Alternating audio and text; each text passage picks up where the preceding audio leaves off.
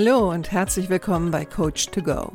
Wer braucht nicht ab und zu mal ein bisschen Unterstützung? Einen kleinen Schubser in die richtige Richtung oder einfach den richtigen Tipp zur richtigen Zeit?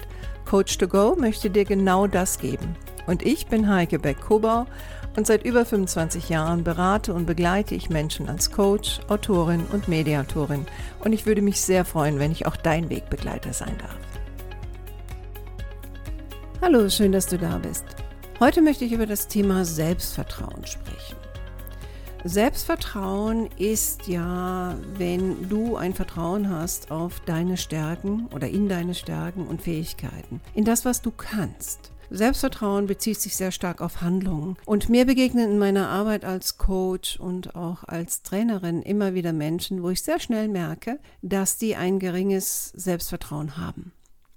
Und das merke ich zum Beispiel daran, dass wenn ich zum Beispiel die Frage stelle, ähm, was sind so Ihre Stärken und Schwächen, fangen die erstmal mit den Schwächen an und davon können Sie mir eine unglaubliche Menge nennen. Und wenn es zu ihren Stärken kommt, dann fällt ihnen selten etwas ein. Oder sie sagen so einen klassischen Satz wie, ja, da müssen Sie wohl andere Personen fragen. Wenn du also jemand bist, der auch unter einem geringen Selbstvertrauen leidet, vielleicht kann ich dir ein paar Tipps mit auf den Weg geben, die dir helfen können, zu mehr Selbstvertrauen zu kommen. Wenn ich ein mangelndes Selbstvertrauen habe, dann zeigt sich das ja auch darin, dass ich mich nicht traue, zum Beispiel etwas Neues anzugehen. Und das ist natürlich auch ein Zeichen dafür, dass eventuell ein kleiner Perfektionist in dir steckt. Perfektionisten sind ja Menschen, die auf der einen Seite so wirken, als hätten sie ein Selbstvertrauen, aber im Grunde genommen dient ja ein starker Perfektionismus dazu, sicherzustellen, dass wir keine Fehler machen, dass niemand uns etwas nachsagen kann,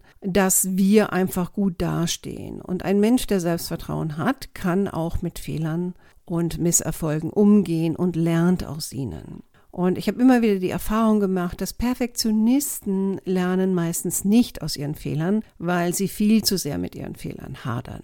Das bedeutet natürlich auch, dass wenn du für dich sagst, okay, jetzt muss ich mal ähm, oder will mehr an meinem Selbstvertrauen arbeiten, du musst doch aus deiner Komfortzone raus. Also Komfortzone ist ja der Bereich, in dem wir uns bewegen, wenn wir genau wissen, was wir tun, da kann nicht viel passieren. Also es ist ein Bereich, der ist eigentlich voller Gewohnheiten. Und wenn ich sage, aus der Komfortzone rausgehen, würde bedeuten, auch mal etwas Neues zu machen. Oder Dinge mal anders anzugehen. Auch wenn du dir nicht sicher sein kannst, ob das funktioniert oder ob das gut geht oder ob es dir gefallen wird. Also Komfortzone ist etwas, wo wir im Grunde genommen auch sehr phlegmatisch werden können in unserer Komfortzone. Und wir können uns da sehr gut einrichten und entwickeln uns damit natürlich nicht weiter. Und ein Mensch, der ein gesundes und gutes Selbstvertrauen hat, ist natürlich auch ein Mensch, der stark an sich selbst arbeitet und vieles schon erlebt hat. Also auch erlebt hat, dass er oder sie Dinge durchstehen kann oder Dinge meistern kann. Was auch hilfreich sein kann für die Steigerung des eigenen Selbstvertrauens ist, dass du aufhörst, Dinge aufzuschieben. Ich habe dazu eine kleine Folge gemacht zum Thema Aufschieberitis. Selbstvertrauen wird dadurch gesteigert, dass wir Dinge einfach angehen. Also, wenn du unter Aufschieberitis leidest, dann hör dir am besten meine Folge an und versuch das mal zu reduzieren. Und wenn du dann die Dinge schneller angehst und dann erfolgreich warst, dann feier auch deine kleinen Erfolge. Und vielleicht magst du es auch festhalten in einem kleinen Erfolgstagebuch. Also die Tage gehen ja so schnell rum und oftmals merken wir gar nicht, was wir jeden Tag geleistet haben.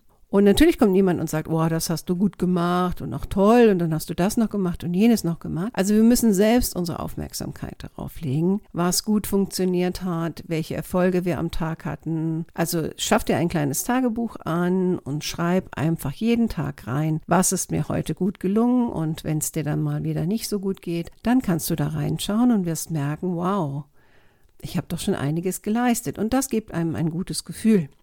Was ich immer wieder merke, ist, dass Menschen, die nicht so ein großes Selbstvertrauen haben, entweder sich komplett zurückziehen, wenn sie mit anderen zusammen sind, oder einfach zu viel reden. also gerade die, die ganz viel von sich geben und eine dicke Show liefern, sind nicht unbedingt immer die, die gesundes Selbstvertrauen haben. Besser ist es mehr, wirklich zuzuhören. Zuzuhören, auch mit dem Gedanken, was kann ich von dem anderen lernen und was kann ich vielleicht auch übernehmen. Wenn du für dich das Gefühl hast, es ist auf jeden Fall etwas, an dem du arbeiten willst. Dann gibt es ja neben Podcasts, also viele Podcasts beschäftigen sich ja auch mit dem Thema Selbstbewusstsein, Selbstvertrauen, Selbstwahrnehmung. Also das wäre eine Möglichkeit, also dich einfach mit dem Thema auch zum Geben. Gleichzeitig gibt es natürlich auch Bücher und Kurse zum Thema Umgang mit Selbstzweifeln, Aufbau von Selbstvertrauen. Also werde aktiv, weil von nichts kommt nichts. Was ich in meinem Leben gelernt habe, also ich bin nicht bekannt dafür, wenig Selbstvertrauen zu haben. Das liegt aber sicherlich auch daran, dass ich ein sehr bewegtes Leben gehabt habe und ähm, schon von äh, Kindesbeinen an wurde auch mir sehr viel abverlangt. Also als ich drei Jahre alt war, begann bei uns die Umzieherei, nenne ich das immer. Also ich bin über 30 Mal umgezogen, habe 14 Schulen und zwei Universitäten besucht. Das lag zum Teil an meinem Vater, ähm, weil der einfach beruflich sehr viel unterwegs war. Aber später lag es natürlich auch an mir. Und natürlich hat es Zeiten gegeben, als ich Kind war, da war das sehr schwierig. Aber mein Vater war immer ein Vorbild für mich. Und da wäre ich auch schon beim nächsten Punkt. Suche dir Vorbilder, also Leute, wo du sagst, die haben eine Menge Selbstvertrauen, die haben ein gesundes Selbstbewusstsein. Und vielleicht kannst du sogar mit denen darüber sprechen. Ne, also welche Gedanken die haben, wie die dahin gekommen sind. Und Leute sprechen ja relativ gerne über sich selbst. Und wenn du da gute Fragen hast, kommst du sicherlich auch gut ins Gespräch. Wie gesagt, mein Vater war für mich ein, ein großes Vorbild in dem Bereich. Er war aber auch jemand, der mir immer die Botschaft geschickt hat, du schaffst das, du machst das. Das war manchmal fast schon zu viel, also wo ich mich sicherlich auch an der einen oder anderen Stelle überfordert gefühlt habe, aber es hat auch meinen Ehrgeiz angestachelt, zu sagen, jawohl, ich kann das, ich mache das. Ne? Und wenn du dann Dinge machst, dann schau auch stark auf deine Stärken und nicht so sehr auf deine Schwächen. Also das, das merke ich dann immer wieder, dass Menschen, ne, wie am Anfang mein Beispiel, Menschen die Tendenz haben, immer wieder auf ihre Schwächen zu schauen und immer wieder auf ihren inneren Kritiker zu hören. Und das ist ein, kein guter Ratgeber. Der innere Kritiker ist einfach kein guter Ratgeber. Schau doch mal, ob es da nicht noch einen anderen Teil in dir gibt, einen wohlwollenden Teil, einen mutigen Teil. Zapf das mal an. Umgib dich auch mit Menschen, ne? also auch neben den Vorbildern, aber umgib dich auch mit Menschen, die nicht so kritisch sind. Ja, und damit meine ich natürlich nicht Menschen, die komplett unkritisch sind, sondern was ich meine, sind Menschen mit einer guten Lebenseinstellung, mit einer positiven Lebenseinstellung. Menschen, die sagen oder nicht permanent davon reden, was alles falsch ist und die vorschnelle Urteile fällen, sondern Menschen, die auch in der Lage sind, schwierige Situationen zu akzeptieren und sie zu meistern.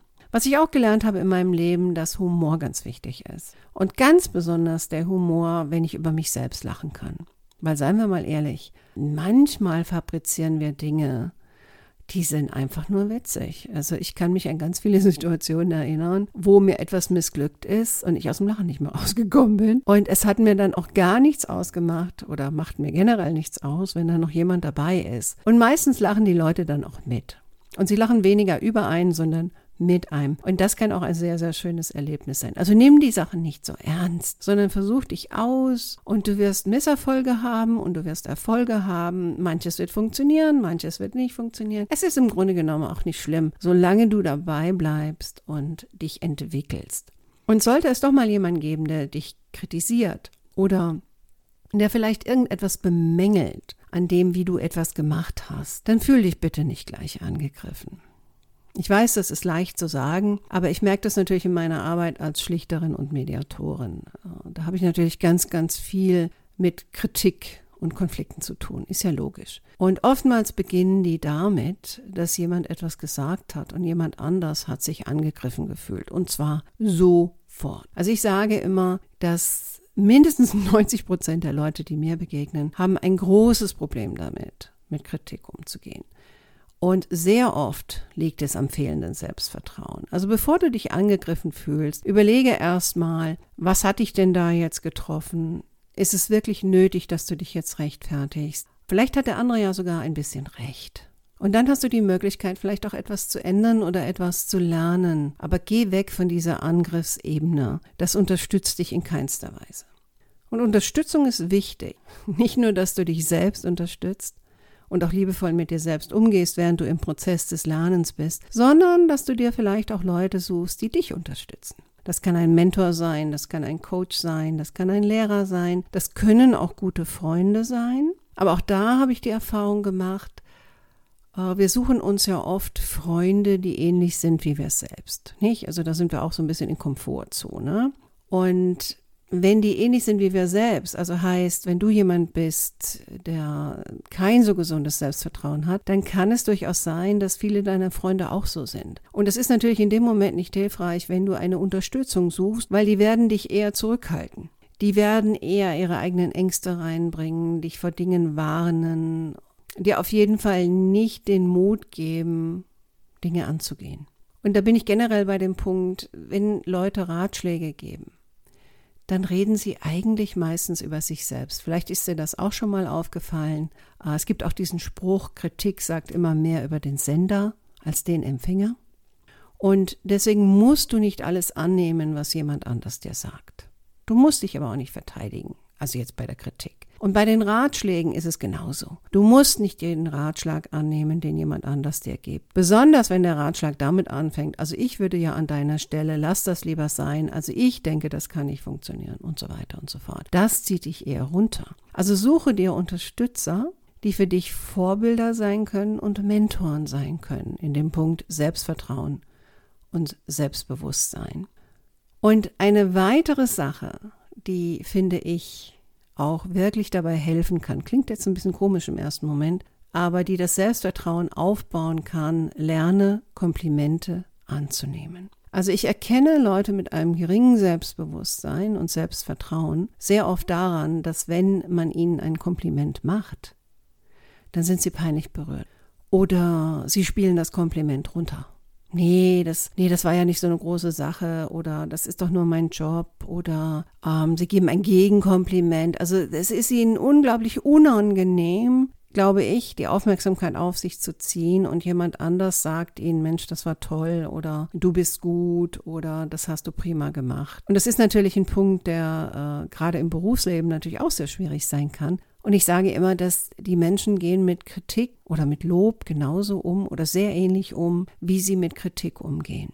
Sie fangen an zu erklären, sie fangen an, sich zu rechtfertigen, ähm, sie machen Gegenangriffe, also heißt, sie geben ein Kompliment zurück, sie ziehen sich zurück, sie sind misstrauisch, ähm, sie können es nicht glauben, dass der andere das so sieht und so weiter und so fort. Manchmal spielen sie es auch herunter in Form von Sarkasmus, ja, je nachdem. Oder sie sind enttäuscht, weil sie nicht früher ein Lob bekommen haben. Also das sind ja alles Umgangsformen mit Lob, die A nicht dazu führen, dass man mehr Lob bekommt und B, die einem auch die Freude nehmen von einem Lob.